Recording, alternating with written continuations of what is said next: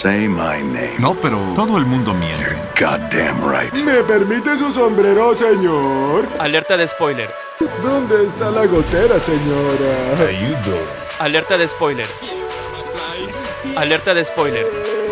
Alerta de spoiler. ¡Corre, Forrest, corre! Usted está escuchando Popcorn Song. por Bulbo Radio Experimental. Tus películas y series favoritas aquí y ahora. ¡Comenzamos!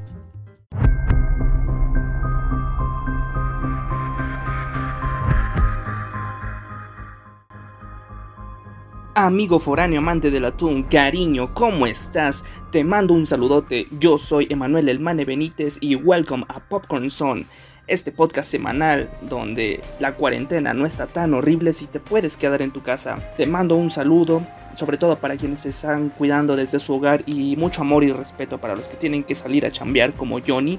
Cuidémonos entre todos, bandita. El día de hoy es un tema bastante bonito, bastante chulo, bastante de qué hablar. Vamos a hablar sobre Marvel y DC. ¿Por qué? Pues porque se nos da la gana, porque ya lo teníamos planeado justo antes de que ocurriera todo esto. Y pues vamos a darles nuestras recomendaciones.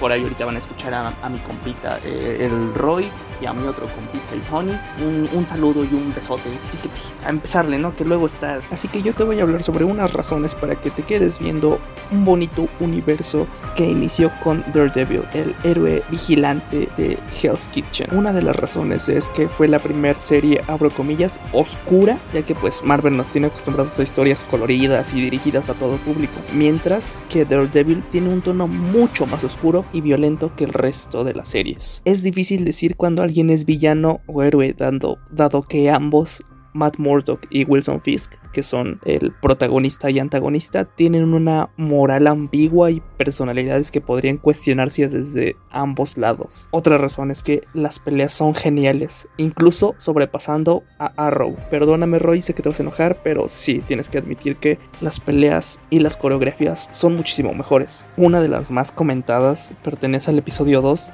donde se ve una toma continua de casi 3 minutos, donde el protagonista se enfrenta a un grupo de personas de una forma que sí te la crees, si se la compras a Charlie Cox. Otra de las razones por la que podrías guacharte y darle una oportunidad es que es una de las mejores series de crímenes. Más o menos lo que Gotham quiso hacer para DC, Marvel lo logró con esta serie y a la perfección. Una serie de crímenes con una estética oscura. Si bien Daredevil es el protagonista, no es quien define los casos y muestra el trabajo del crimen organizado y la lucha diaria de una forma mucho más interesante que cualquier otra serie. Otra razón es que, a diferencia de las películas, las conexiones con estas no son tan obvias. En vez de mostrarnos personajes comunes o conexiones demasiado obvias, la serie tiene algunos easter eggs escondidos. Esto permite que nos demos cuenta que pues, es el mismo universo, pero, pero no nos hace despegarnos de lo que estamos viendo. Sabemos que Hell's Kitchen, que es el lugar, tiene que ser reconstruida luego de la batalla de Nueva York, lo que da una conexión con los Vengadores, y pues así son sutiles. Y lo que es la principal razón para mí, que se necesitaba un héroe en las calles. En la mayoría de las series de Marvel, los superhéroes pelean contra villanos de gran calibre, o sea, villanos potentes, no problemas chiquitos. Esta serie nos da eso, un vigilante que puedes admirar desde tu barrio. Y eso que solo estoy hablando de la primera temporada. ¿Por qué? Pues porque la segunda ya tiene a personajes como Electra, como Punisher, es interpretado de una manera muy chida por John Bernal, que incluso hay un episodio en el que Daredevil y Punisher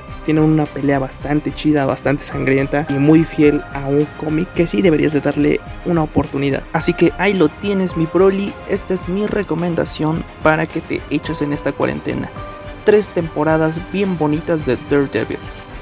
Pero si ya tienes ganas de echarte todo este universo tan bonito, aquí te va mi guía definitiva para que las veas en orden. Primero empieza con Daredevil la primera temporada, porque aquí es donde conocemos al héroe, su motivación, eh, su oscuridad que lo atormenta. Un comienzo tan bonito y con el mejor villano, Wilson Fisk. Después échate Jessica Jones la primera temporada. Esta heroína está chida porque eh, la interpreta Kristen Ritter, la chica que sale en Breaking Bad, novia de Jesse Pinkman, la cual es una heroína muy poderosa, ya que luego de un accidente de tránsito, Jessica despierta con poderes. Tiene una personalidad bastante fría y sarcástica y hace que te enamores de ella a cada rato. Después, échate la segunda temporada de de Daredevil, ya que sigue con la historia de Matt Murdock y esta temporada es muy chida porque vemos por primera vez a Electra y a Punisher, dos personajes muy importantes. Las coreografías están muy chidas y creo que esta es la mejor temporada de todas las series en general. Luego sigue Luke Cage, la primera temporada bonita, el héroe de Harlem que puede aguantar todas las balas, con una piel resistente a las balas y con algunos villanos bastante crueles. La diferencia con esta con otras series es que esta el crimen al que debe enfrentarse es con menos superpoderes y más traficantes. Luego sigue Iron Fist, la primera temporada, la cual no está tan chida la neta, pero aún así vale, la pena darle pues, una atención de trasfondo. O sea, vela mientras limpias tu cuarto. No le pongas mucha atención. Ya después, échate Los Defenders. Porque esta temporada reúne a todos los héroes que ya vimos en una lucha conjunta contra los villanos, es decir, la mano. Y te diría más cosas, pero sí, siento que te la voy a spoilear demasiado. Solo te diré que Electra y el personaje de Sigourney Weaver son muy importantes para la historia. Después de esto te puedes echar The Punisher, es decir, el spin-off de John Bernal, donde la mayoría de fanáticos honestamente estuvimos un poquito decepcionados porque es un poquito lenta al inicio, pero pues, lo que la salva es que la acción está muy bien y la violencia que caracteriza a este personaje está muy chida. Después de esto sigue Jessica Jones, la segunda temporada, que se basó más en el pasado de Jessica y de cómo obtuvo sus poderes y la narrativa si te atrapa. Después de esto eh, te puedes aventar Luke Cage la segunda temporada, en donde creo que esta, esta temporada sí es un poquito mejor que la anterior, ya que si ya estás hasta aquí y como que te dan ganas de dejar de ver el universo de Marvel en Netflix, con esta temporada te vas a arrepentir porque está llena de buenos villanos y giros bastante inesperados. Ya después pues tenemos eh, la segunda temporada de Iron Fist, en donde Netflix se dio cuenta de los problemas que tenía con el personaje y hasta, hasta las coreografías las Y pues ya para terminar la serie que después de esta cancelaron todas, la tercera temporada de Jessica Jones, que pues yo apenas voy ahí pero pues tengo 30 días para verla, ¿no? les mando un saludote y pues hasta aquí mis recomendaciones. Les mando un besito y los dejo con mi compita que les hablará de algo más. Lávense las manos. ¿Qué anda, qué anda, gente? ¿Cómo están? ¿Cómo siguen, gente palomera? ¿Cómo viven la cuarentena? Espero que estén bien, que estén lavando sus manitas con agua y con jabón, como lo haría Pimpón, que estén usando gel antibacterial, que se estén quedando en sus casas y que le hagan caso a la superheroína más importante de México aparte de Mamá Lucha, a Susana Distancia. Quieren que ya saben, por favor no tengan contacto con ninguna persona del exterior que no sea de su círculo directo. Pero hablando de superhéroes y de Susana, el día de hoy les vamos a comentar acerca de las dos casas productoras más importantes que existen en el mundo de estos superhéroes, ¿no? Estoy refiriéndome a Marvel y a DC Comics. Voy a empezar con el que para mí es el segundo lugar, que sería Marvel Studios.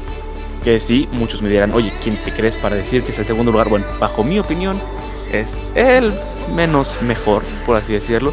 No tanto por las historias ni los personajes, simplemente creo que los personajes de DC Comics están un poco mejor construidos, pero ahorita llegaremos a eso. Eh, Marvel Studios, como todos lo conocen, se ha caracterizado en los últimos 10 años por un universo cinematográfico impresionante, ¿no? A mí mis películas favoritas de este universo creo que son las de Guardianes de la Galaxia. Sí, yo creo que sí, la verdad es que me gustan bastante. Chris Pratt interpretando Star-Lord, Vin Diesel. Sí, sí, sí, se rifan. Batista, obviamente. Eh, pero hay muchos personajes muy importantes en el mundo de Marvel que no necesariamente han sido bien abarcados en las películas. Digo, no sé si sabían un dato curioso, un dato palomero. Es que Santa Claus, así como lo oyen Santa Claus, es el personaje más poderoso de todo Marvel Studios. O sea, para que se den una idea, es Santa Claus. Pero yo creo que hay muchos personajes que en algún punto pueden llegar a ser considerados importantes. Tal vez, tal vez tengan una película algún día. Uno de mis favoritos ya ha sido incluido, de hecho, en un par de cameos. Eh, sería Howard el Pato, que este señor viene de una tierra paralela donde todos son animales. Howard el Pato es un detective, ¿no? Que vive su vida de pato y un día algo misterioso lo hace viajar a nuestra tierra. Y ni modo, aquí se queda el señor, el pobre patito. Pero ahora es un buen personaje, ya, ya lo han abarcado un poquito más o menos en, Marvel Studios como tal. Tuvo una película hace muchos años que es nefasta de ver, por favor véanla. Aprovechen este, este tiempo libre que tienen en sus casitas y búsquenla, es la peor película que puedan ver en la historia. Pero oigan, es, es cultura, ¿no? Otro personaje que también creo que puede ser incluido próximamente, que me gustaría de hecho, sería la chica ardilla. Como lo oyen, una chica que tiene poderes de ardilla. Bueno, no, realmente puede comunicarse con ellas. Pero esta mujer es realmente poderosa. Imagínate que te llegan 500 ardillas a morderte la cara, pues claro que vas a tenerle miedo, ¿no? Hay personajes muy importantes de esta compañía. Mis favoritos yo creo que serían, aparte de estos, eh, Spider-Man, obviamente, el señor Venom. La verdad es un gran personaje que ya viene su segunda película con Tom Hardy. Y el señor Carnage también, ese viene con Woody Harrelson, me parece. Se vienen grandes cosas para esta marca, para esta compañía. Sin embargo, ahora les voy a explicar por qué yo prefiero un poco más DC Comics. Es una razón muy sencilla, la verdad. Y se las voy a contar. En Marvel, los superhéroes, bueno, la gente, los protagonistas, son humanos que intentan pasarse por dioses. Claro, ejemplo, Iron Man, ¿no? O sea, se cree un dios. Cuando en DC Comics es al revés. Son dioses que están buscando tener un alma humana, saben que intentan convivir con nosotros, intentan meterse en nuestro mundo. Para mí esto es lo más importante, yo creo. En esta discusión de quién es mejor, Batman o Iron Man, yo tengo una sencilla, un sencillo punto que decirles. Sí, los dos son millonarios, sí, los dos tienen armaduras muy chidas y sí, los dos le entran a los guamazos. Pero ¿saben por qué Batman es mejor que Iron Man? Porque él es el mejor detective del mundo. Aparte de que sabe entrarle a todo, es el mejor detective del mundo. Aparte de que es de los personajes más icónicos en la historia. Digo, ¿a poco Iron Man tiene una Iron Man señal en el cielo? No, hijos. Claramente no. Pero sin duda alguna, mis personajes favoritos de DC Comics, aparte de Batman, obviamente, sería Flash, el superhéroe escarlata, el hombre más rápido en el mundo, que de hecho también es el velocista más rápido de Marvel Studios. Hay una pequeña historia que luego les contaré por ahí, tal vez la pongan en la página. Pero sí, sin duda, Flash, Shazam, que ya se viene de la película de Black Adam, y el señor Mr. Mystic Picklick es un poco raro de pronunciar, pero sin duda es de los más poderosos en este universo, al igual que el infravalorado Plastic Man. Así que amigos, les recomiendo que le entren más, un poquito más a DC Comics, no se cierren con Marvel Studios. Hay cosas muy buenas de DC, películas animadas, videojuegos, hay de todo señores, hay de todo. Por favor cuídense, los queremos mucho, lávense las manitas con agua y con jabón como lo haría Pimpón. Disfruten su estancia, esto ya me lo acaba, los extrañamos. Un saludo palomero, bye bye. Tardes amigos de Popcorn. Eh, muy buenas recomendaciones, ¿no? De mis panas, de mis compadres bastante frescas. Ah, ahora voy yo con mis recomendaciones de peliculitas pachonas para pasar bien la cuarentena. Recordemos que ya se extendió hasta el 30. Está muy loco, muy loco, ¿eh? Espero que estén divirtiéndose y aprovechando el tiempo, ¿no? Cultivándose, cultivándose con Adal Ramones. Ok, eh, vamos a empezar con mis preguntas, digo, con mis películas. Voy a empezar con DC Comics. ¿Cómo ven? ¿Cómo ven? Con Detective Comics. Eh, un dato curioso, ¿sabían que eh, la saga donde salió, bueno, la saga de cómics donde salió Batman se llamaba así, Detective Comics? Y por eso mismo eh, le pusieron así a su a la compañía, DC Comics, Detective Comics de los cómics que hacía Batman. Eh, bueno, mi recomendación, empezando por DC, va a ser eh, Superman eh, Red Son. Esta no es una película live action, es una película animada. Les recomiendo esta película porque para que entren a este mundo de las películas animadas de DC. Si bien en el cine no le ha ido tan bien a DC, en películas animadas es muy, muy superior a Marvel. Demasiado, demasiado. Es como que se volteó la cosa, ¿no? Marvel en películas en live action eh, va mucho mejor que a DC, pero a DC en películas animadas es mucho mejor en calidad y le, le va mucho mejor que a, que a ellos. Entonces, esta película se llama Superman Red Son o Superman Hijo Rojo.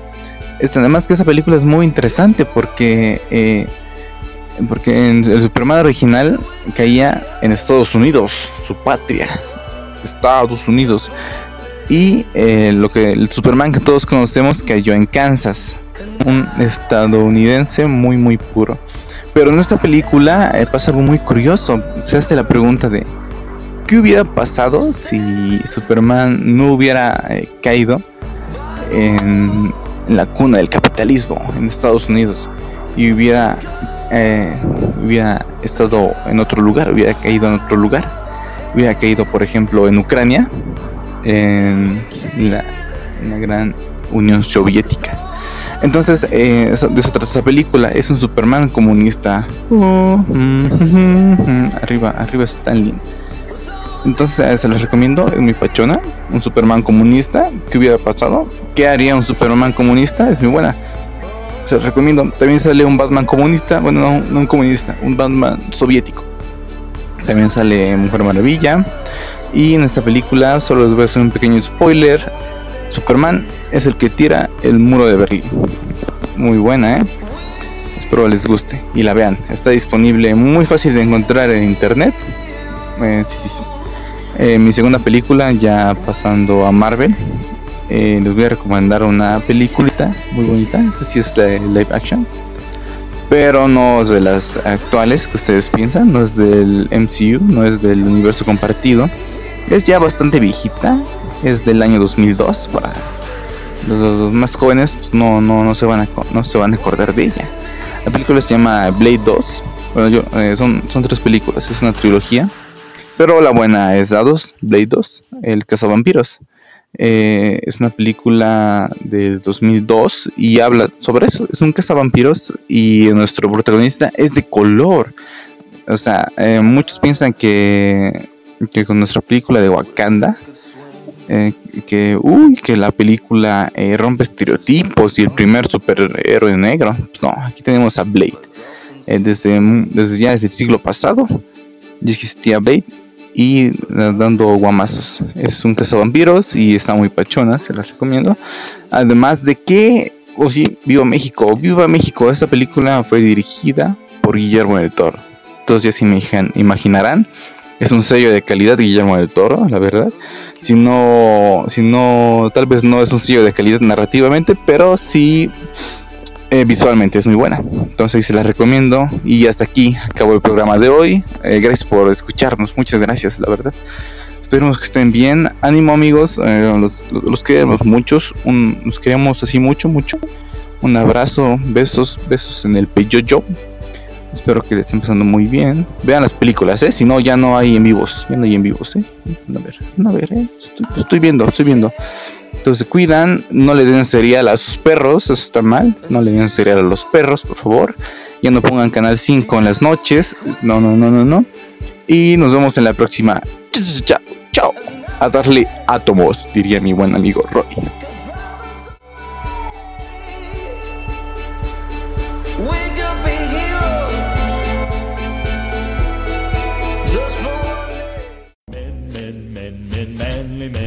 Esto fue Popcorn Zone. Hasta la próxima.